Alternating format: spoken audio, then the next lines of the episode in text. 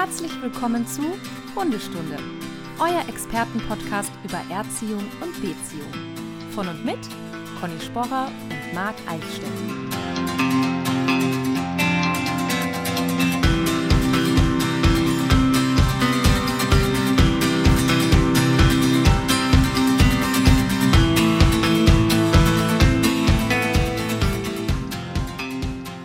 Ähm, Conny, ich sehe, dass du nicht zu Hause bist, aber auch nicht in Frankreich. Ja, genau. So kann man das sagen. Ja. Und zwar aus gegebenem Anlass. Moment, genau, ich bin im Moment am Wörthersee, also quasi schon auf dem Weg nach Frankreich. Ähm, ich bin auch gestern schon losgefahren und ja, dann haben mich auf dem Weg, quasi als ich noch in Wien war, einige Interviewanfragen erreicht. Und dann habe ich gedacht, komm jetzt, sag ab, mach deinen Urlaub. Und das habe ich natürlich nur fünf Minuten ausgehalten und bin dann umgedreht. Ähm, Es gab ja in Österreich vorgestern einen ganz tragischen Vorfall, wo ein Hund eine Joggerin tödlich verletzt hat. Und das ist natürlich ein super brisantes Thema. Und ich habe mir dann halt so gedacht, ah, es wäre mir halt so wichtig, ich habe so viel dazu zu sagen und es wäre mir halt wahnsinnig wichtig, dass die da jetzt niemand anderen hinsetzen, der das vielleicht dann nicht so gut sagen kann. Ich sag's, wie es ist. Es ist halt ähm, so oft passiert, ne, dass ich dann einfach Dinge abgesagt habe und dann so gedacht hätte, ich hätte es machen sollen. Also von daher ja, habe ich gestern vier Interviews gegeben und bin dann halt abends noch mal zumindest Richtung Richtung Italien gefahren erstmal und ähm, bin jetzt in Kärnten stehen geblieben. Also ich melde mich aus dem Hotel mit wunderschönem Wörterseeblick. Genau. Also, eigentlich, das wissen ja treue Stundis, erster Mittwoch im Monat wäre die Hundefragestunde. Wir haben ja ordentlich Fragen abzuarbeiten, aber genau aus gegebenem Anlass dieses tragischen Vorfalls, der gestern bei euch passiert ist, da reden wir gleich mal genau drüber, werden wir heute eine Sondersendung zum Thema nochmal machen. Listenhunde, Kampfhunde, Co. und so weiter und Rasselisten und das Ganze rauf und runter nochmal. Und deswegen werden wir auch jetzt sowas wie unsere Punkte abarbeiten heute mal nicht machen, sondern ich denke mal direkt ins Thema einsteigen, Ja. weil das eben so aktuell ist.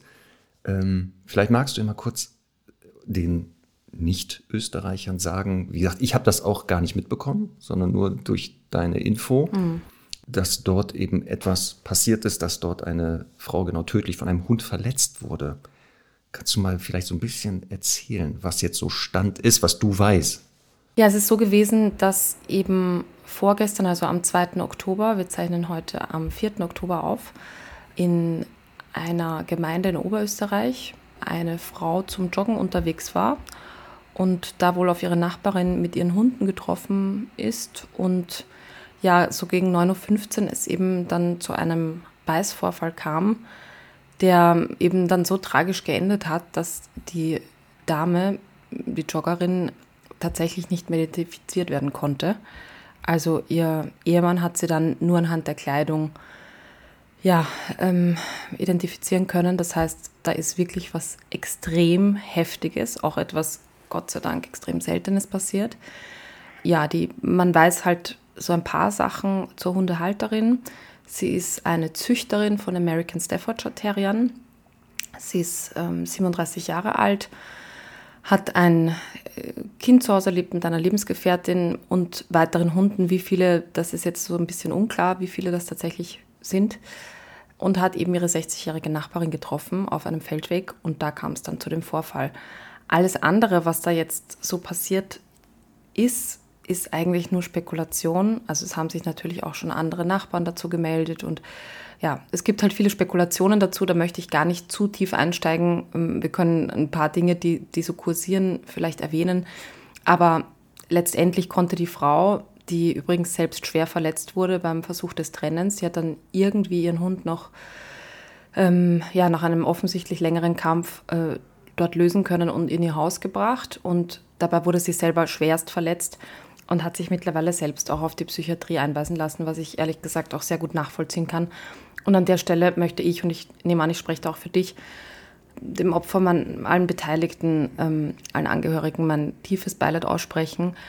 Nicht zuletzt aber auch mein Mitgefühl der Halterin ausdrücken, weil das ist einfach eine Situation, die, glaube ich, wirklich niemand erleben möchte. Und ich irgendwie hoffe, dass sie es wieder in ein Leben zurückschafft. Das nur vorab.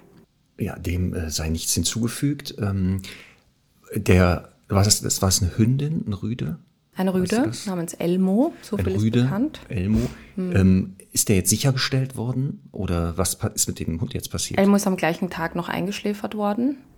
Ähm, okay. Das war auch auf Wunsch der Halterin so. Ich meine, auch das kann man ihr nicht verdenken. Ich denke, wenn man ja. seinen Hund einmal in so einer Situation sieht, äh, kann ich mir nicht vorstellen, dass es jemanden gibt, der anders entscheiden würde, ehrlich gesagt. Aber es ist natürlich auch fachlich eine richtige Entscheidung. Auch das war gestern immer wieder in den Interviews Thema. Mhm. Ähm, da gibt es dann tatsächlich auch noch unterschiedliche Meinungen. Also ich war in einem Interview zu Gast, wo ein anderer Experte da war, der eben meinte, das war eine vorschnelle Entscheidung und man hätte den Hund sich noch genauer anschauen müssen. Ich frage mich halt, was man sich noch genauer anschauen muss, wenn ein Hund eben einen Menschen äh, ja, tödlich attackiert. Also von daher für mich wirklich überhaupt keine Option und auch aus ethischen Gründen äh, für mich ganz klar einfach zu sagen, der Hund hat ja überhaupt keine Lebensqualität mehr, selbst wenn der irgendwo gehalten wird, dann ja unter strengsten Bedingungen. Das, äh, das ist ja fast nicht möglich, abgesehen davon, wer, wer möchte so einen Hund nehmen. Ja, also alles sehr, sehr schwierig. Also von daher, ähm, ja, Elmo ist bereits eingeschläfert und ich denke, das ist auch gut so. Wie siehst du das? Also wir werden, bevor ich da etwas dazu sage, natürlich garantiert seit dem Vorfall viele Expertinnen und Experten äh, sich dazu melden, sogenannte Expertinnen und Experten mit verschiedensten Meinungen und dann kann man auch da Meinung zu haben, aber ich stimme dir zu, in diesem Fall, ich kenne den Hund auch nicht, ich kenne das jetzt nur, was du mir erzählst, was ich jetzt selber da wahrgenommen habe, glaube ich schon, dass man nicht um eine Einschläferung drumherum komm, gekommen wäre, weil was du gesagt hast, stimmt. Es ist, also es ist einmal passiert, damit ist die Wahrscheinlichkeit, dass es wieder passiert, höher. Das ist so. Ähm, und einen Hund, der das getan hat, zu halten, sodass irgendeine Art Lebensqualität noch vorhanden ist für dieses Lebewesen und für die Gesellschaft, würde ich auch sagen, das wäre so ein Fall, also wäre ich befragt worden, natürlich hätte mir den Hund auch angeschaut, um zu rauszufinden, was war die Motivation. Also wie kommt es dazu? Da können wir gleich nochmal drüber ja, reden. Das Hatten wir aber auch schon die mal. Die wichtige Frage sein. Hm. Um natürlich zu schauen, wie man langfristig, also wieder langfristig solche Vorfälle verhindern kann. Darum. Aber ich glaube auch, die Euthanasie war hier für alle Beteiligten, auch weil das ja auch der Wunsch der Halterin war. Ja. Also das ist ja das Nächste, ne? Ähm, weil du, was du gesagt hast, ist, dass das passiert, ist schon tragisch genug, aber wenn es der eigene Hund tut, also das ist ja so der schlimmste Fall, den man sich, glaube ich, vorstellen kann, ähm, weil man seinen eigenen Hund ja gar nicht so kennenlernt oder wahrgenommen hat, weil ich glaube, dass die Halterin, das wird sich vielleicht im Nachhinein herausstellen, wirklich davon überrascht war. Das ist jetzt die Frage. Ne? War der Hund schon mal auffällig? Du hattest ja auch ähm, zu dem Thema gestern oder vorgestern äh, die Öffentlichkeit, also so Fragen, ob es Fragen zu dem Thema gibt. Und da war, glaube ich, auch eine, ob dieser Hund schon mal auffällig war. Weißt du da was drüber? Also gab es schon, war der schon bekannt für irgendetwas? Wurde der schon mal aktenkundig? Also es gibt wohl eine Aussage, dass der Hund gerade einen Wesenstest bestanden hat. Das finde ich also das kann ich jetzt nicht untermauern, denn in Österreich gibt sowas wie Wesenstests ja gar nicht. Ähm, da er aber als Zuchtrüde von, benutzt wurde und auch immer wieder auf Ausstellungen war, könnte ich mir vorstellen, dass es halt hier einen Zusammenhang gibt. Das ist aber nicht belegt. Und dann gibt es eben die Stimmen von manchen Nachbarn, die halt sagen, ja, ja, die hat ihre Hunde nie im Griff. Andere wiederum sagen, das war alles in Ordnung. Also das ist natürlich jetzt alles eben rein spekulativ. Da möchte ich mich nicht festlegen. Also wir wissen nicht, ob der Hund vorher schon auffällig war. Äh, unter uns gesagt, kann man sagen, ähm, sehr unwahrscheinlich, dass er halt noch nie irgendwas Ansatzweises gezeigt hat. Aber auch da wieder Hand aufs Herz. Mein Hund hat auch schon Menschen tief angeknurrt und drauf fixiert und äh, das natürlich auch bei anderen Hunden. Also das ist ja auch wieder überhaupt kein Indiz dafür, dass so etwas Schreckliches passiert. Ne? Das Fatale ist jetzt hier, ähm, dass jetzt wieder eine bestimmte Rasse halt das getan hat. Wir hatten aber auch schon mal über das Thema gefährliche Hunde, hatten wir schon mal eine Folge. Ich glaube sogar zwei. Und auch da ja schon, oder sogar zwei. Ja. Ähm, und auch da schon mal darüber gesprochen, dass die Rasse per se ja einen Hund nicht gefährlich macht. Das zeigen Statistiken. Ähm, Frau Feddersen-Petersen hat ja auch dazu äh, etwas mal gesagt. Sie ist da oft beteiligt gewesen als Sachverständige in solchen Fällen. Und natürlich kocht das jetzt wieder hoch, Jetzt wird natürlich wieder wahrscheinlich äh, wird darüber geredet, ob diese Rassen nicht wieder verboten werden müssen oder was auch immer. Das ist ja nicht der erste Vorfall. Also das ist wieder ein Vorfall leider. Ja. Ähm, der bekannteste und der das ja alles so damals den Stein ins Rollen gebracht hat.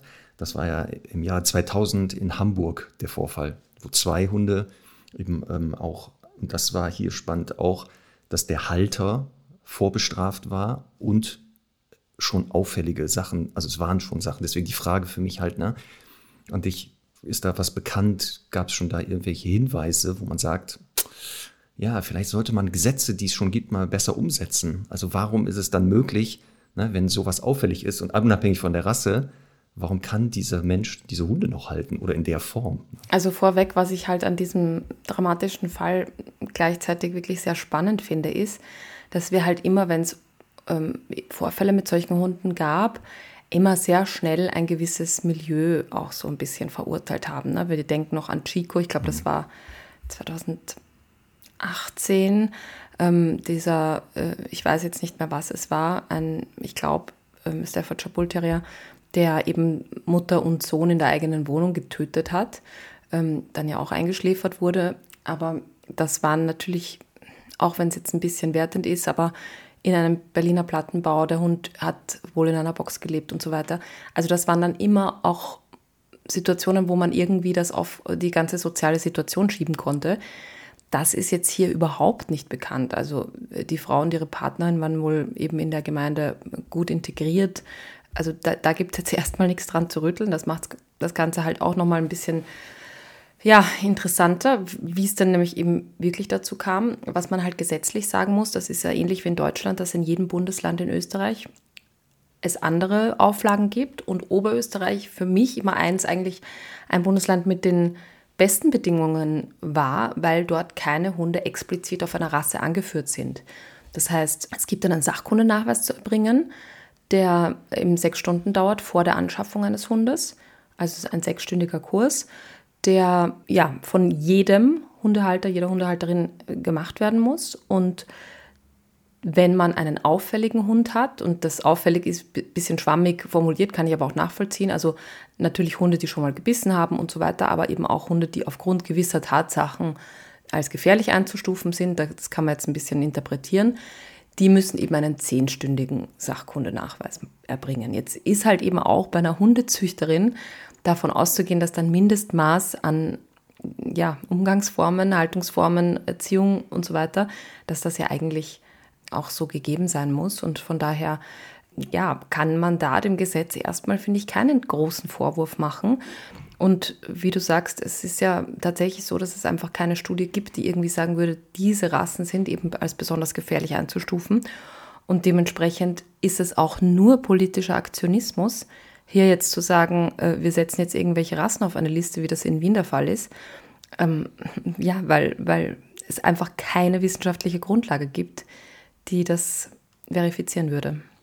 Genau, und das ist jetzt das Spannende, nämlich was du sagst, es ist nicht das typische Klischee des Halters, wo man sagt, ja, dass das passiert ist. Also wie gesagt, in Hamburg in, im Jahre 2000, das war's, da war es genau das.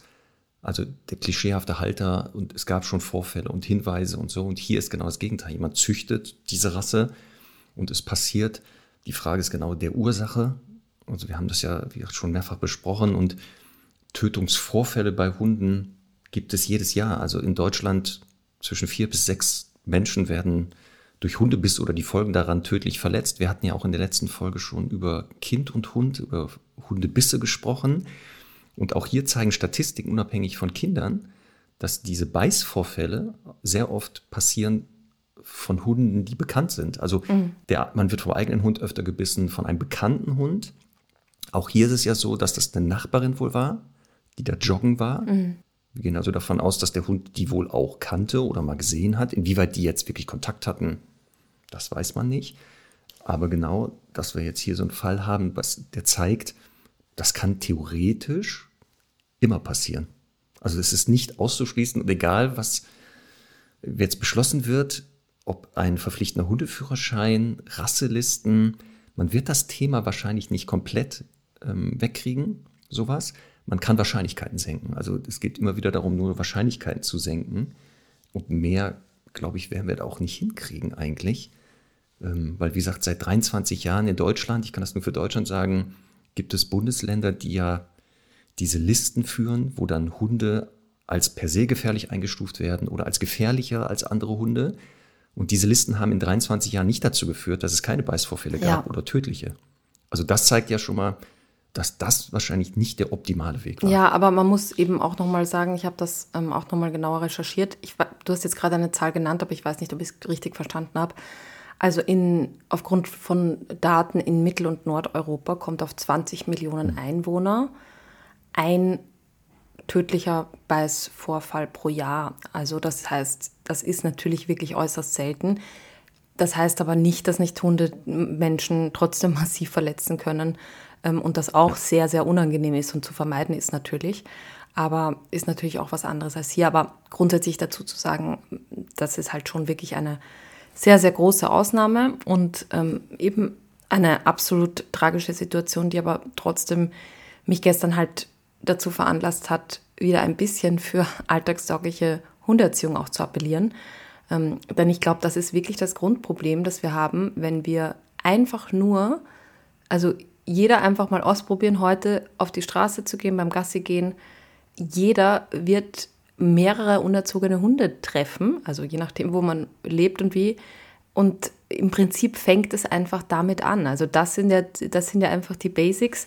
Und das bin ich halt auch immer wieder gefragt worden, ja, aber wird dann halt Grunderziehung dazu führen, dass ein Hund eben sowas nicht tut. Und da behaupte ich halt ja, denn wenn ein Hund eben gut Impulskontrolle im Kleinsten gelernt hat, dann wird er auch aushalten, dass etwas oder jemand vorbeigeht oder joggt, der das ihn stört. Das klingt jetzt äh, auch ein bisschen belehrend, das soll es nicht sein, weil nochmal, wir wissen einfach nicht, was da passiert ist und das sind natürlich auch sehr kräftige Hunde. Es ist auch noch nicht bekannt, ob der Hund immer angeleint war oder nicht. Man geht jetzt davon aus, dass er angeleint war und sich losgerissen hat. Ähm, aber unterm Strich muss man sagen, ähm, ja, wir, wir wissen es einfach nicht. Trotzdem wissen wir halt, wenn wir eben so auf die Straße schauen, wenn wir mit unseren Hunden spazieren sind, da sind viele Menschen unterwegs, die haben einfach noch nicht mal die kleinsten Dinge im Griff. Also wie soll so eine schwierige Situation vermieden werden dann? Und da passt das, was ja Frau Feddersen schon mal dazu gesagt hat, äh, die ja ähm, auch zum Thema Kampfhunderassen oder gefährliche Hunde immer wieder als Expertin befragt wurde, als Sachverständige da war.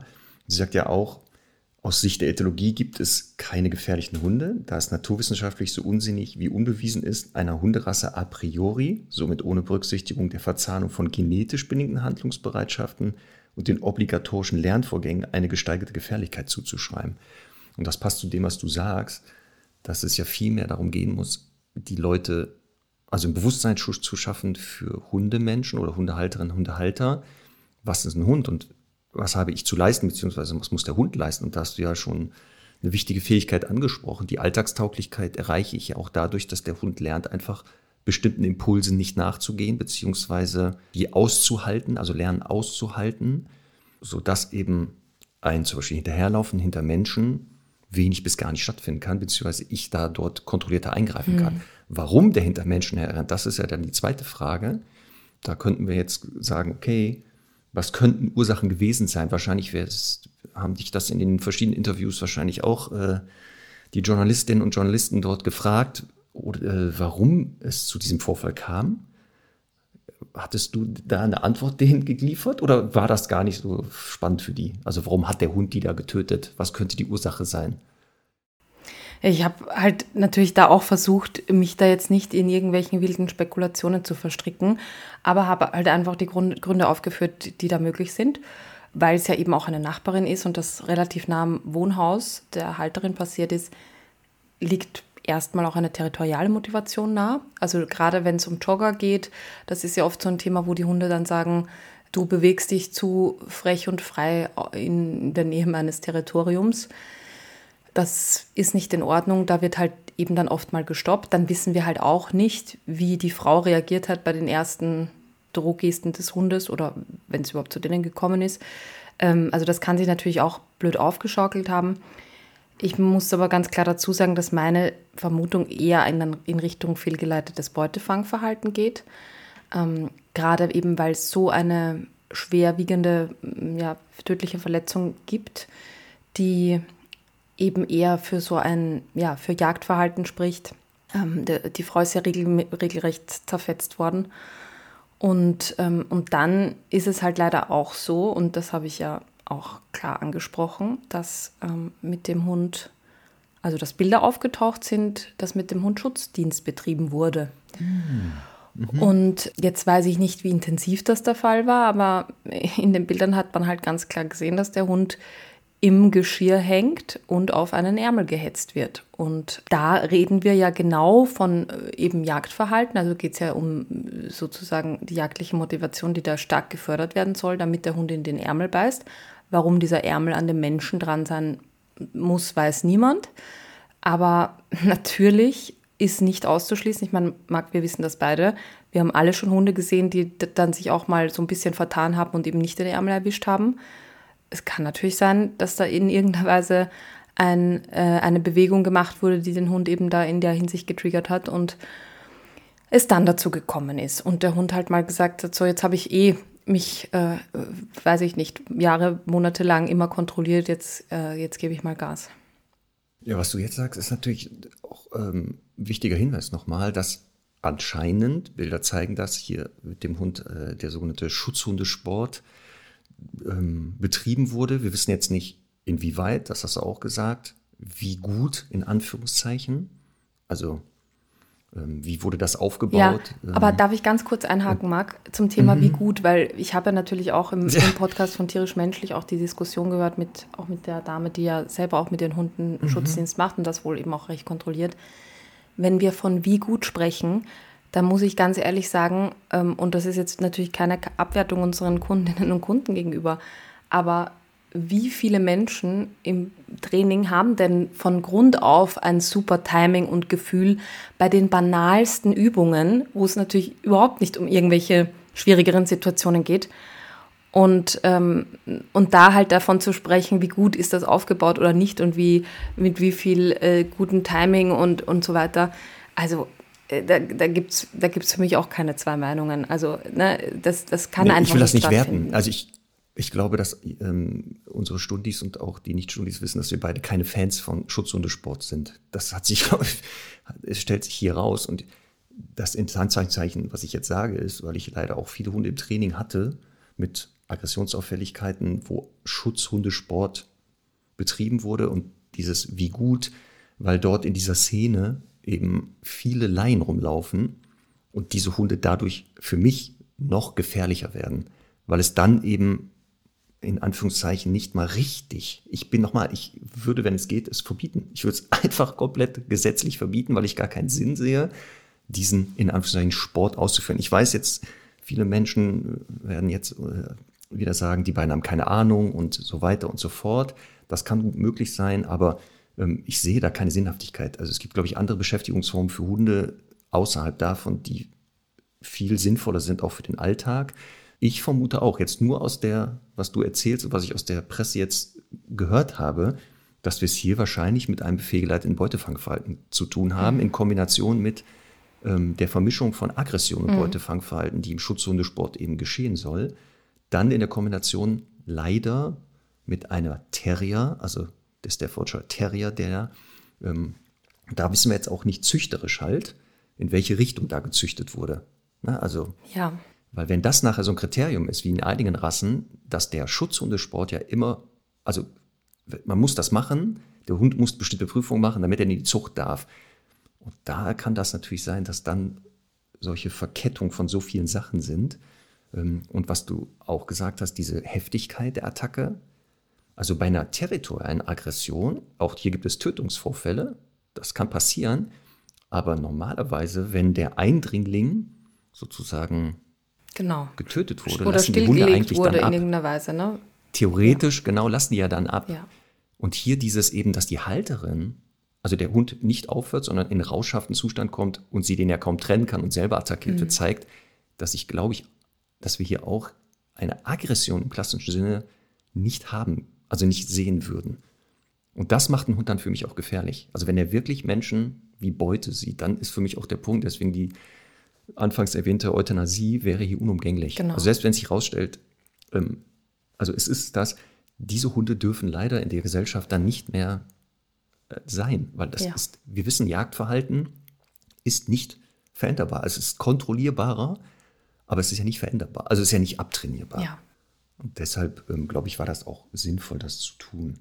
Ähm, deswegen auch die Frage, die ja ähm, gest äh, hier gestellt wurde, auf deinen Aufruf, was du von Schutzhundesport hältst, hat sich, glaube ich, hiermit dann beantwortet. Genau, also das war auch etwas, was ich ganz klar kommuniziert habe. In Wien, das wissen viele nicht, ist ähm, eben Schutzhundesport natürlich bis auf die Ausbildung von Polizei- und Militärhunden äh, verboten für private Menschen. Das finde ich auch sehr richtig so. Das ist in Oberösterreich nicht der Fall. Ähm, da wäre ich natürlich für, eine Flächen, für ein flächendeckendes Verbot. Das ist ganz klar. Und ja, ähm, da bin ich auch noch gespannt, was da noch an, an, an Feedback kommt dazu. Aber für mich ist das einfach eine ganz klare Sache. Wie gesagt, wir wissen nicht hundertprozentig, ob es da eben einen Zusammenhang gibt, aber letztendlich ist das einfach wirklich eine Form der Hundebeschäftigung, die in unserer Gesellschaft nicht notwendig ist. Also das ist einfach für mich der Punkt, wenn von mir aus Polizeihunde so ausgebildet werden müssen, ist natürlich auch irgendwie eine, naheliegende Form der Ausbildung, finde ich das auch vollkommen in Ordnung. Ähm, aber es hat einfach nichts bei einem Hund in unserer Gesellschaft zu tun. Nichts oder nichts, nichts da verloren, ja. Dann war eine spannende Frage, ähm, da können wir mal gucken, wie kann man so ein Verhalten, also im Vorfeld vielleicht feststellen, damit es gar nicht passiert. Also eine Art, gibt es Kennzeichen, wo man dann im Vorfeld sagt, wenn die eintreten, ist die Wahrscheinlichkeit, dass ein Hund sowas tut, höher und kann man hier nicht vielleicht dadurch solche Vorfälle verhindern oder verringern. Mhm. Was wären dann so aus deiner Sicht Kennzeichen, wo du sagst, wenn ein Hund das zeigt im Alltag, macht, tut oder nicht, dann wären so die Alarmglocken. Dann würde man eigentlich sagen, so jetzt muss gehandelt werden. Hier muss gehandelt werden. Ja, ich weiß nicht, wie du das aus deiner Erfahrung siehst. Ich meine, von, von diesen ganz heftigen Hunden hat man ja glücklicherweise auch nicht so viele im Training, weil bei uns ja doch mehr Menschen kommen, die typische Alltagsprobleme haben. Aber ich muss dir ganz ehrlich sagen, ich habe auch schon Hunde getestet, die schlimme Dinge angerichtet haben, wo es eben sehr schwierig war, einen Auslöser zu finden. Meistens gibt es dann einen. Ne? Es gibt dann irgendwie so, wenn man viel testet und probiert, dann gibt es so diesen, diesen einen Moment, wo man sagt, ah, okay, in diese Richtung könnte es gehen oder das ist dann tatsächlich der Auslöser. Aber das braucht schon, ähm, das braucht schon sehr viel Kreativität und eben oft ist es halt ein Zusammenhang von, keine Ahnung, äh, Mütze, Regenschirm und der Mensch geht komisch oder was auch immer. Ähm, also von daher kann man schon sagen, dass es eben leider, auch wenn das jetzt ein bisschen unbefriedigend ist, aus meiner Sicht, nicht immer klar vorab erkennbar ist. Ähm, ich glaube, dass, dass es schon ein Thema ist, dass gewisse Hunde eben skeptisch sind, also grundsätzlich vielleicht nicht optimal sozialisiert oder eben einfach auch genetisch bedingt so eine gewisse Grundskepsis haben, die eben dann auch ihre territoriale Unsicherheit ausmacht. Ähm, ja, äh, letztendlich natürlich auch ein, ein, ein unerzogener Hund, der eben eine fehlende Impulskontrolle hat, das sind alles für mich so Anzeichen, die da mitspielen. Aber wie siehst du das denn? Ähm, ja, leider genau gibt es keine, Anz also jetzt, was sagen also so Kennzeichen, wo man sagt, das, wenn das eintritt, dann wird das nächste das passieren. Dafür ist das Thema viel zu komplex, gerade Aggression ähm, haben wir auch schon etliche Folgen darüber gesprochen, das ist multifaktoriell. Es gibt ganz viele Ursachen hier für Aggression. Ähm, ich glaube aber schon, dass wenn ein Hund einen Beißvorfall mit einem Menschen hatte dass, und dieser zur Anzeige gebracht wird, dass man hier schon eher sagt, so, und jetzt muss man mal genauer gucken, was ist die Ursache und der Mensch dahinter, ist der in der Lage, diesen Hund weiter mit dieser Ursache momentan zu halten bzw. zu führen? Ähm, oder müssen hier doch Auflagen erlegt werden? Mhm. Das glaube ich schon, weil die Erfahrung zeigt, dass genau, in diesem Fall wissen wir es jetzt nicht, vielleicht kommt das nachträglich raus, dass das selten der erste Vorfall war. Also wenn ein Mensch schwer gebissen wird, war das selten der erste Vorfall, mhm. sondern die Spitze nachher, der Peak, irgendwann der Höhepunkt oder ein weiterer, der jetzt öffentlich zur Anzeige gebracht wurde.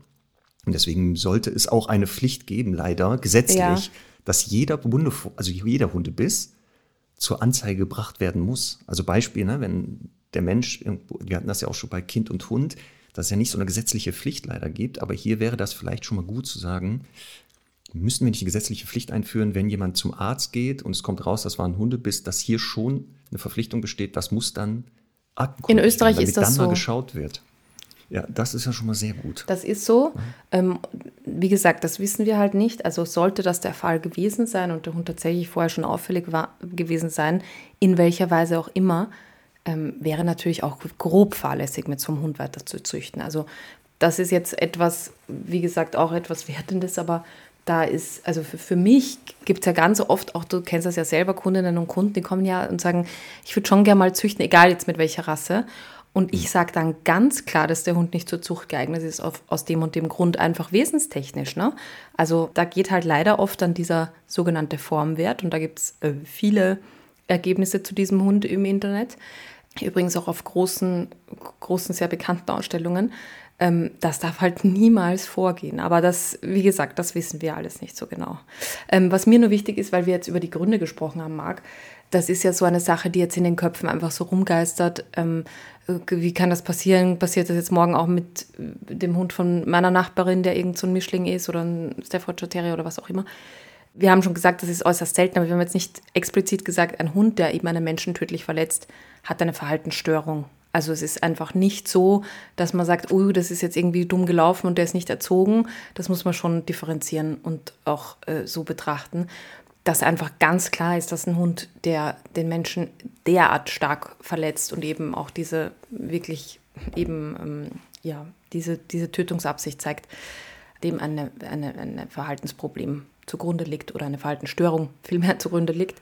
Ich habe eh gesagt, also wenn das jetzt unter uns quasi, wenn das mein Hund wäre, würde ich natürlich ihn auch euthanasieren lassen, aber ich würde auf jeden Fall, wenn es irgendwie möglich wäre, das Gehirn obduzieren lassen wollen weil solche Dinge natürlich dann oft schon auch im Zusammenhang stehen können. Das wäre nicht die Frage. Ob, ist er jetzt wird, ähm, eingeschläfert worden, ob auch eine Obduktion stattgefunden hat? Vielleicht kommt das nachträglich nochmal, ähm, ob das geschehen ist, weil auch hier organische Gründe natürlich spannend sind. Weil das wäre ja sowas, wenn man feststellt, dass die Hauptursache einen bestimmten organischen Grund hatte, ähm, dass man vielleicht hier wieder prophylaktisch sagen kann, okay, kann man Hunde darauf testen im Vorfeld, auf diese organischen Defekte? Um dann zu sagen, haben Sie den, muss man ein bisschen aufpassen oder sagen, im schlimmsten Fall mit diesem organischen Defekt ist eine Haltung nicht mehr möglich. Also mhm. sowas. Ne? Ähm, in den seltensten Fällen aber, also die jetzt so bekannt geworden sind und wo auch äh, Obduktionen durchgeführt äh, wurden, waren es ja dann hauptsächlich. Also bei diesem Chico zum Beispiel, auch dieser Hund wurde ja dann irgendwann eingeschläfert. Und dort wurde auch die Einschläferung durchgeführt, weil man festgestellt hat, dass der wohl Probleme im Kiefer oder sowas hatte. Mhm. Man wollte das mal gucken in Narkose und hat dann festgestellt, dass die so schwerwiegend sind, dass ein weiteres Leben des Hundes hier nicht möglich ist und deshalb sich auch zur ähm, Einschläferung entschieden hat. Inwieweit das jetzt die Hauptursache war, dass der Hund da seine eigenen Halter getötet hat, bleibt dahingestellt. Das weiß man nicht. Aber wie gesagt, die Fälle, die Aktenkunst sind, da kann ich jetzt nur noch mal, das findet man im Internet sehr leicht, wo Frau Feddersen-Peters beteiligt war, ähm, sagt sie, es gibt da schon bestimmte Kennzeichen immer wieder, die auftauchen in den Fällen. Und das war halt eine teilweise Verwahrlosung entweder der Hunde, ja. also die wirklich sehr so Hinterhofzuchten, Zwingerhaltung. Die Hunde hatten kaum Kontakt mit der Außenwelt, außer mit der eigenen Gruppe. Ähm, das kann natürlich fatal werden, wenn diese Hunde in einer Frühphase gar nicht Menschen als Sozialpartner kennenlernen, außer dem eigenen, und dann außerhalb plötzlich Menschen treffen. Ähm, das waren so Sachen. Dann auch, was sie auch sagt, ist eine mangelnde Sachkenntnis der Halter, also die gar nicht zum Thema Hund irgendwie bewandert waren. Wobei wir jetzt hier eine Züchterin ja haben, wo man davon ausgeht, die müssen sich ja irgendwie fortbilden, ausbilden. In Deutschland gibt es da Schulungen und so weiter. Inwieweit die natürlich umfänglich ist, das wissen wir jetzt auch nicht. Das sind so Sachen. Und was sie auch feststellte, genau, dass diese Hunde teilweise zu einem anderen Zweck angeschafft wurden. Also in Hamburg der Fall, dieser Mensch, der fand das gut, diese Hunde zu haben, um Menschen damit Angst zu machen. Ja. Der hatte anscheinend starke psychische Probleme mit sich selber und wollte über die Hunde etwas kompensieren. Das sind vielleicht so Sachen, wo man sagt, die tauchen da öfter auf. Es ist nur schwer im Vorfeld, aber dann, also das festzustellen. Ne? Also eine reine Zwingerhaltung, die wird ja meistens hinter genau verschlossenen Toren stattfinden, die kriege ich ja kaum mit. Wobei das auch nicht stimmt. Oft weiß ich, dass Vorfälle und die halt, äh, die, die Nachbarn sagen, ja, der Hund ist ja auch nie rausgekommen. Ja. Also das gibt es dann schon. Ne? Deswegen meinte ich das am Anfang, dieses, wir haben ja Gesetze und vielleicht sollte man die erstmal richtig umsetzen oder einsetzen. Dann würde das vielleicht schon mal ein bisschen mehr helfen. Ja, und auch hier zum Thema, ich fürchte ja, es wird einfach unumgänglich jetzt ähm, dass da nochmal eben eine, auch in Oberösterreich eine Rasseliste geschaffen wird, sehr, sehr schade. Das heißt, dass eben diese, also Hunde dieser Rassen bestimmte Auflagen haben werden. Und die Politik sagt jetzt, ja, wir möchten uns nicht ganz unbeliebt machen. Wir sagen einfach nur, es ist ein bisschen schwieriger, solche Hunde zu halten und wird ein bisschen, ja, sage ich jetzt mal, einfach un, unbequemer. Was man aber auch ganz klar sagen muss, ähm, wenn Hunde dann nur noch mit Leine und Maulkorb geführt werden dürfen, ähm, ist es ja im Prinzip kaum möglich, die auch wirklich typgerecht zu halten. Also es ist ja einfach super wichtig, dass ähm, gewiss, also ein, Hunde haben ein gewisses Bewegungsbedürfnis, Hunde haben ein gewisses, also gerade solche Hunde haben natürlich auch ein gewisses Bedürfnis für Training, für geistige Beschäftigung. Und einfach immer nur an der kurzen Leine mit Maulkorb zu sein, ist halt einfach ähm, ja, super, super schwierig. Und da muss ich ganz klar sagen, dann lieber ein Halteverbot. Also dann lasst es auch sagen, okay, die, die es jetzt gibt, die haben von mir aus noch äh, ja, äh, ein paar Auflagen, wenn es ihnen denn so wichtig ist. Aber danach darf es diese Hunde nicht mehr geben. Ich finde, wie das in Bayern gemacht ist, ist es eigentlich wirklich nicht, nicht falsch, weil ich meine, es gibt viele fantastische Hunderassen, ähm, auch ähnliche Rassen, die halt nicht auf dieser Liste stehen, die man äh, stattdessen halten kann, wenn man so ein bisschen Fan ist von so bulligen, Molosser-typischen Hunden. Also von daher ähm, bin ich dann tatsächlich da doch eher, bevor dann so eine, so eine Gruppierung entsteht, die da total ähm, ja, nicht zielführend ist. Die Leinenpflicht gibt es ja schon. Also die haben wir ja schon. Gilt übrigens dann für alle Hunde in bestimmten Gebieten, bei euch in Österreich wahrscheinlich auch. Ja. Ne? Kannst ja den Hund nicht überall frei laufen lassen. Wir sehen also, ähm, das meine ich ja mit, diese Pflicht gibt's und natürlich gibt es auch Menschen, die einfach sagen, ist mir aber egal, mein Hund soll hier sich frei bewegen dürfen. Ne? Und das hatten wir auch schon mal das Thema und wir beide sind ja selber Opfer von solchen Menschen, die meinen, die Bedürfnisse des Hundes stehen dann über die, denen der Gesellschaft. Wie gesagt, ich glaube, aber in dem Fall war das auch, dass der Hund an der Leine war, ne? War das nicht das, so, dass die sich losgerissen Das ist derzeit der, so? der Stand der Ermittlungen, aber es ist noch nicht ganz bewiesen. Also wir sehen auch hier, na, dass auch wenn jemand dieser Pflicht nachgeht, das ja nicht heißt, dass es nicht passieren mhm. kann. Also wir können das halt genau, wir können Wahrscheinlichkeiten senken, aber ich wiederhole das auch am Anfang, wir werden es nicht hinkriegen, wenn wir Hunde halten mit Menschen, dass das nicht passieren wird. Also genau dann müssten wir die Hundehaltung komplett verbieten, also den Hund als Art komplett äh, wegmachen. Dann können wir es auf Null senken, ja, und dann fangen wir mit Katzen an und Meerschweinchen, weil es ja auch da Beißvorfälle gibt. Also wo soll das dann enden? Ne? Ähm, und wie gesagt, wie es jetzt weitergeht, das wird natürlich jetzt spannend, weil natürlich die Politik wird jetzt gefordert wieder, weil genau der Gesetzgeber ist halt verpflichtet, für die Sicherheit der Bürger zu sorgen.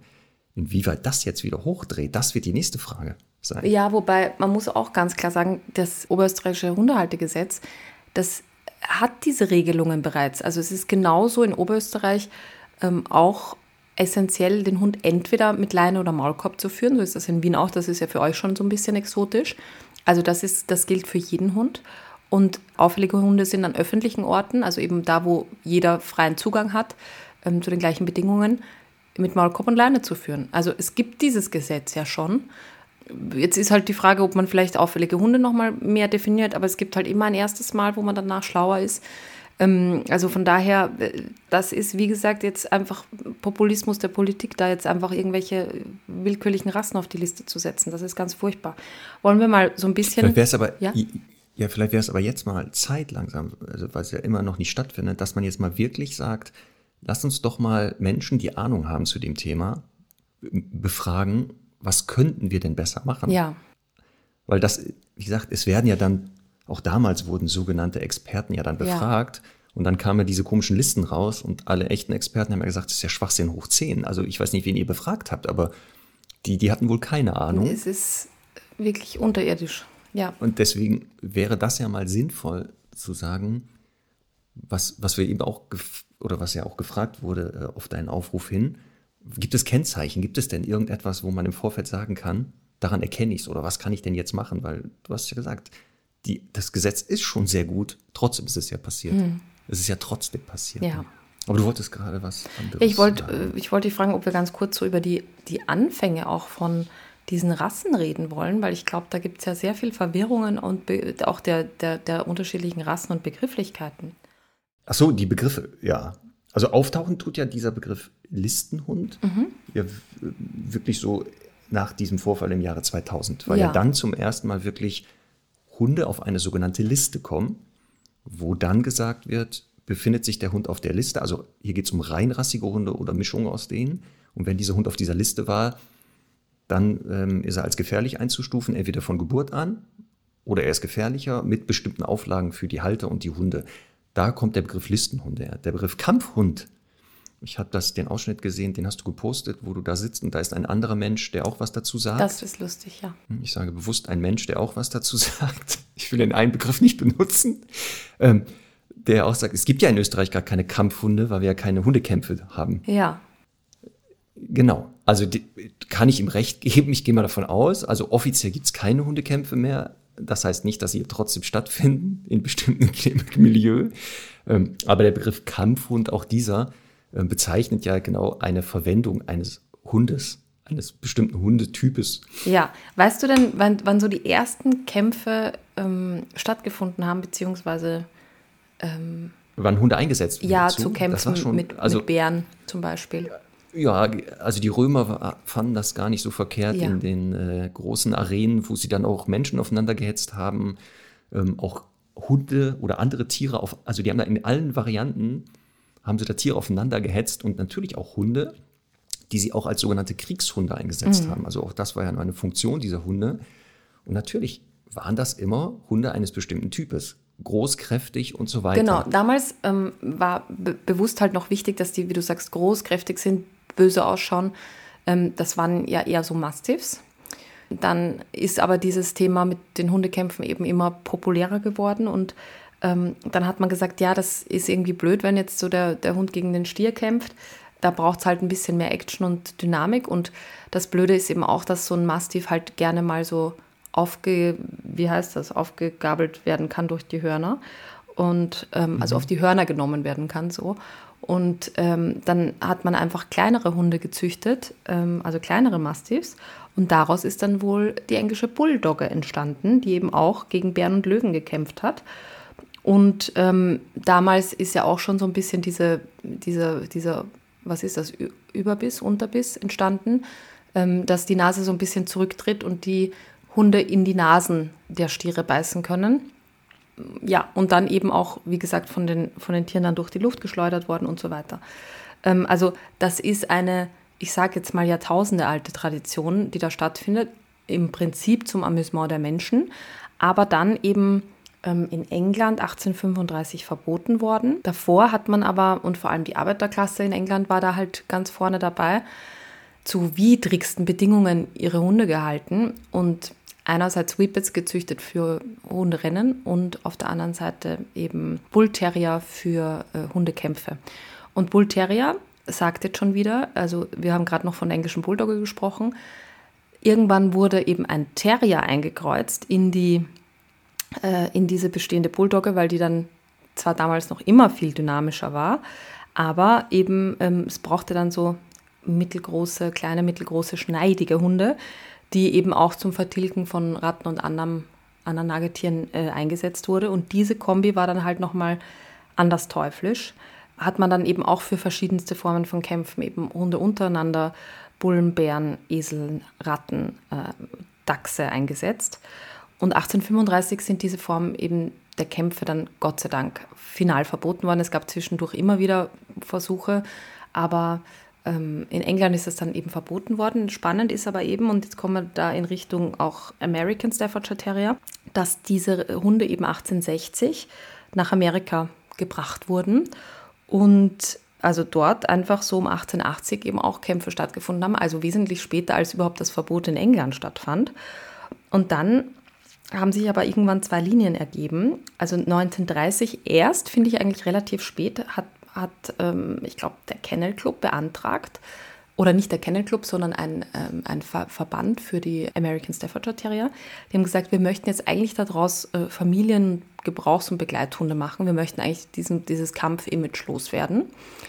Diese Hunde sind im Übrigen, also im Gegensatz zu den, zu den normalen englischen Staffordshire Terriern, ähm, im Schnitt so 8 Kilo, äh, 8 Zentimeter größer und 15 Kilo schwerer. Das kennt man halt auch so von den M-Staffs, dass sie ein bisschen größer sind. Aber dann haben sich, und das finde ich eigentlich sehr spannend, weil das ja sehr oft irgendwie verwechselt wird, quasi zwei Lager gebildet. Und die einen waren eben die American Staffordshire Terrier, die dann so in Richtung Familienhund gingen. Also 1930 hat der Kennel Club dann auch sein Okay gegeben. Und dann gibt es aber ähm, eben auch noch den äh, Pitbull Terrier, der eben dann eher als Leistungszucht weiterhin genutzt wurde und eben weiterhin in diese Richtung gegangen ist. Also es gibt halt wohl bis heute auch immer wieder eben Inserate, wo auch drinnen steht, der Hund ist auch, ähm, also hat eine lange Kampflinie, äh, Kampflinienerfahrung, so, ne? Also, dass irgendwie klar ist, das ist halt sehr, sehr lange da geblieben.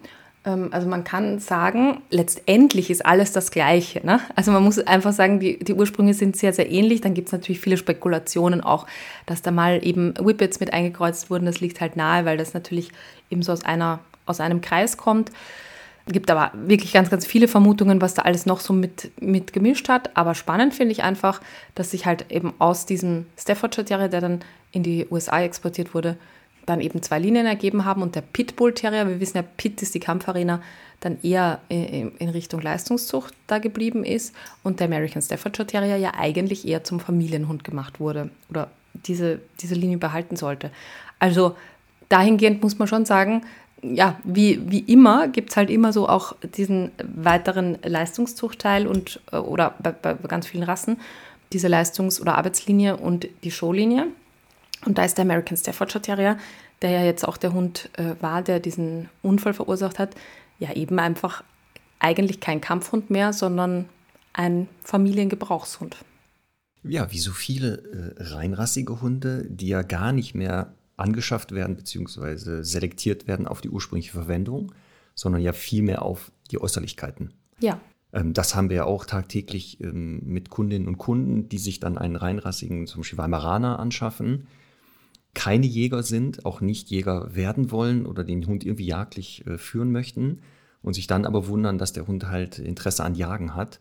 Und so haben wir es natürlich auch, was du ähm, jetzt sehr ausführlich geschildert hast, in der Verwendung dieser Hunde ursprünglich, die ja eben darauf selektiert wurden und auch in der Werdung dieser Rassen durch Mischung mit anderen Hunden immer effektiver wurden, weil man feststellte, dass bestimmte Kreuzungen und Mischungen dazu führten, dass das, was man, wozu man die Hunde ursprünglich brauchte, immer besser funktionierte. Ne? Und so entwickelte sich das. Ähm, und wie bei vielen Rassen irgendwann die Aufspaltung in Anführungszeichen Show- und Arbeitslinien ja stattfinden. Und bei den ähm, Staffordshire ja ganz oft, da wird von den sogenannten Nanny Dogs ja gesprochen. Ja also die ja super wären als äh, Kinderhüter und sowas. Und man könnte gar nicht verstehen, dass die so verteufelt werden. Letztendlich ist der Staffordshire genau wie jeder andere Hund erstmal ein Hund. Und natürlich in den richtigen Händen mit einer bestimmten Zucht dahinter ähm, wird der auch als sogenannter Familienhund geeignet sein. Also das die kennen wir ja auch, die, die Hunde, die haben wir auch im Training, die dieser Gruppe angehören, ja. auf der Liste stehen oder halt sogenannte Kampfhunde die ganz normale Hunde sind. Ja. Aber weil dahinter halt auch ein Mensch äh, ist, der sagt, ja, ich habe in erster Linie mal einen Hund hier. Und da müssen bestimmte Fähigkeiten vorhanden sein. Und dann ist unabhängig von der Rasse. Weil die Listen nochmal, die Beißstatistiken in Deutschland, ähm, es gibt keine offizielle für ganz Deutschland, aber da haben sich mehrere Menschen mal die Mühe gemacht, verschiedene zu gucken, zeigt ja, dass du keine äh, Rasse oder keinen kein Hund findest, der nicht mal gebissen hat, in welchem Kontext ja. auch immer. Und das zeigt ja genau das, ne? also dass wirklich die Halter oder Halterinnen schon maßgeblich damit zu tun haben. Ja, ich muss auch sagen, meine Einstellung zu diesen Rassen hat sich auch durch Rumänien und diese vielen hunderten Hunde, die ich da kennengelernt habe, auch nochmal massiv verändert, weil die wirklich äh, dem, am, dem am meisten den Menschen zugewandten Rassen oder Typen waren alle diese Formen der Hunde, ähm, die wirklich extrem ja, liebesbedürftig waren, extrem viel Aufmerksamkeit irgendwie eingefordert haben im Vergleich eben zu anderen, die eher zurückgezogen und skeptisch waren. Also es ist halt tatsächlich auch eben meine Erfahrung mittlerweile mehr, dass das wirklich einfach dem Menschen sehr zugewandte Hunde sind, ähm, die, wenn sie Probleme machen, tatsächlich eher oftmals unter Hunden halt Stress haben. Das hat vielleicht auch mit ihrer Geschichte zu tun, das kann gut sein. Aber was halt ganz, ganz klar wirklich wichtig zu betonen ist, auch aufgrund ihrer Geschichte, das waren eben keine Hunde, die für Kämpfe mit Menschen gezüchtet wurden oder eben ähm, ja, ein erhöhtes Aggressionspotenzial Menschen gegenüber haben sollten. Im Gegenteil, Menschen mussten die ja aus den Kämpfen befreien und die hätten sehr, sehr wenig davon gehabt, wenn die dann ähm, sich eben gegen sie erwehren. Also insofern noch einmal mehr auch die, die ja, Absurdität dieser Situation, die da leider passiert ist, weil der Hund, der dann seine eigene Halterin, bei der er jahrelang gelebt hat, ja eben auch dann beim Trennen massiv verletzt hat. Also von daher, da ist einfach etwas wirklich sehr Schlimmes, aber eben auch sehr, sehr Außergewöhnliches passiert. Ja. Ja. Was bleibt so am Ende zu sagen? Sind wir genauso schlau wie vorher? Ja, aber ich muss dir ganz ehrlich sagen, mir war einfach, also ich habe ja schon sehr viel auch in den Interviews gesagt, aber irgendwie hat sich komisch angefühlt, in verschiedenen Fremdmedien äh, darüber zu reden und ähm, nicht mit dir in unserem. Ähm, deswegen war es mir wichtig, dass wir das jetzt nochmal einschieben. Ähm, ich denke, es gibt halt einfach auch sehr, sehr viele ja, jetzt Gedanken, Fragen dazu. Mich erreichen auch schon Nachrichten auf Instagram, dass halt schon die ersten Anfeindungen wieder passieren. Also ich denke, da müssen jetzt alle mal ein bisschen den Ball flach halten. Ähm, ich verstehe diese Verunsicherungen umso mehr und das meine ich wirklich mit allen Hunden, sollten wir auch so eine Zeit nutzen, um Hunden ein besseres Image zu verleihen. Nur dieser eine Fall ähm, unter wirklich ja, zigtausenden Hunden, die mit uns leben, ähm, ist natürlich nicht repräsentativ.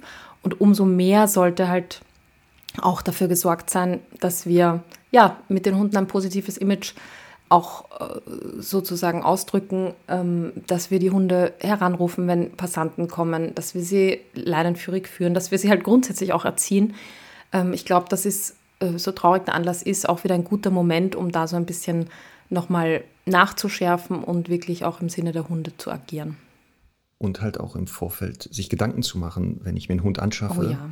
Passt der Hund zu mir, passt er zu meinem Lebensumfeld, meinen Bedürfnissen und ähm, sich auch nochmal klar vor Augen zu halten, der Hund ist nicht unendlich veränderbar. Das ist kein, kein, kein Lehm, dem ich irgendwie formen kann, wie ich möchte, sondern mit allen Stärken und Schwächen und Talenten und Bedürfnissen und so weiter und Macken auch vielleicht zu leben und zu sagen, ja, aber dann muss ich halt, wie gesagt, diesen Hund anders halten als vielleicht den Nachbarshund, der eben diese, ähm, diese Verhaltensweisen nicht zeigt. Ähm, und ich hoffe auch, dass das jetzt nicht wieder auch hier in Deutschland dazu führt, dass hier so eine Hysterie entsteht und äh, alle Hundehalter entweder gleich wieder über einen Kamm geschoren werden oder wieder bestimmte ähm, Hundehalterinnen und Halter, weil sie zufällig diese Rasse jetzt haben und der nun wirklich null auffällig sind. Es bleibt abzuwarten. Aber es war gut zu sagen, ja, wir verschieben die Hundefragestunde, weil das ist wirklich ein Thema, das äh, immer wieder auftauchen wird. Ja. Das wird ja immer wieder auftauchen. Das heißt, du begibst dich jetzt weiter zu deinem Zielort Frankreich. Ich fahre heute nach Verona. Das sind jetzt gemütliche vier Stunden. Dann ja. werde ich einen Riesenteller Pasta essen. Oder Risotto. Ja. Weiß ich noch nicht, überlege ich mir am Weg. Ja. Ein sehr gutes Glas italienischen Wein dazu trinken und mich des Lebens erfreuen. Sehr gut. Und kommst dann in Frankreich wahrscheinlich an in? Morgen. Das ist der Plan. Sehr gut. So ist der Plan. Genau. Sodass wir dann die Hundefragestunde ziehen, holen wir nach, versprochen. Ja, nächste Woche. Nächste Woche werden wir die nachholen. Und dann bleibt uns nichts anderes, als dir einen entspannten Urlaub zu gönnen. Vielen Dank. Nicht arbeiten da, ne? Doch, doch, das ist ein Arbeitsurlaub auf jeden Fall. Ich habe nur einfach mal einen Wohnort verlagert. Ach so, es ist wieder ein Arbeitsurlaub. Nein. Ja, genau. Dann seid ihr das auch gegönnt, natürlich. Dankeschön. Conny. Semmel ist dabei, ne? Semmel ist dabei. Gut, weil ich sehe und höre die nicht. Ja, die liegt also. unterm Bett und hat ein bisschen Halsschmerzen. Und oh hat auch noch ein bisschen eine Sinnkrise, weil ich ihr ja das Spot-On verabreicht habe vor zwei Tagen. Hm. Ah. Und da hat sie ja immer, also hm. sie hat so ein bisschen das Gefühl wie, weil, kennst du das noch Juckpulver, so aus dem Ips-Heft oder so früher? Ja. Und genauso ja. verhält sie sich seit zwei Tagen. Das mhm. ist aber, das hat mit ihr zu tun, das hat natürlich nicht mit dem Mittel zu tun. Ich weiß halt, wenn die Dinge irgendwie auf der Haut hat, dann ist sie immer ein bisschen unleidlich. Ja, vor allem, jetzt riecht sie auch falsch. Jetzt riecht ja sie das Problem. falsch. Was, oder Sinnkrise, sie riecht jetzt nicht mehr nach Semmel. Nein, es ist aber unvermeidbar. Und jetzt finde ich einen Preis, den man bezahlen kann jetzt für, diese, für diesen gemeinsamen Ausflug. Ja, das musst du ihr nochmal sagen, dass hier die Kosten-Nutzen-Abwägung stattgefunden hat im Vorfeld und dass du für sie auch entschieden hast, dass es sinnvoller ist, jetzt das Spot-on zu haben, als die besagten Parasiten. Ja, übrigens kleine Vorausschau auch für dich, Marc, zur Überraschung. Wir werden bald eine Tierärztin zu Gast haben und mit ihr über das Thema Mittelmeerkrankheiten reden. Ähm, das, haben, Ah, sehr gut. das haben einige Stundis auch schon angeregt und ich fand halt, gerade weil ich im Tierschutz da sehr viel damit in Berührung gekommen bin und jetzt eben auch durch Urlaub und Co. Ich glaube, es ist ein Thema, das noch viel zu wenig besprochen ist und wo es wenig Aufklärung darüber gibt. Also von daher ähm, freue ich mich da sehr drauf. Sehr gut, das heißt, ich kann meine ganzen Fragen mal einer Expertin stellen. Ja, muss dann nicht immer aus Hören sagen oder ich glaube über beantworten. wenn wie sonst immer, ne? fragen. Ja, ja, ist immer so. genau. Sehr gut. Ja. So, das war's Okay. für heute. Ja, das war's. Ähm, ich möchte mich nochmal bei allen Stundis und auch Nicht-Stundis bedanken, die mir geschrieben haben. Ähm, es war ja gestern für mich auch ein bisschen aufregender Tag. Und ja, ganz viele haben mir geschrieben, dass sie halt äh, den, die, die Interviews gut und souverän fanden und aber jetzt vor allen Dingen, was ich schön finde, weil das wollte ich erreichen, dass das so ein bisschen den, den Wind aus den Segeln genommen hat. Also eine bisschen differenzierte Meinung, die die, glaube ich, an der Stelle einfach sehr wichtig war. Und insofern bereue ich auch gar nicht, dass ich ähm, das gemacht habe. Also vielen, vielen Dank für eure Nachrichten. Das ähm, hat mich sehr gefreut. Gut. Dann, Gut. Conny, sehen und hören wir uns nächste Woche. So ist es. Bis denne. Tschüss. Tschüss.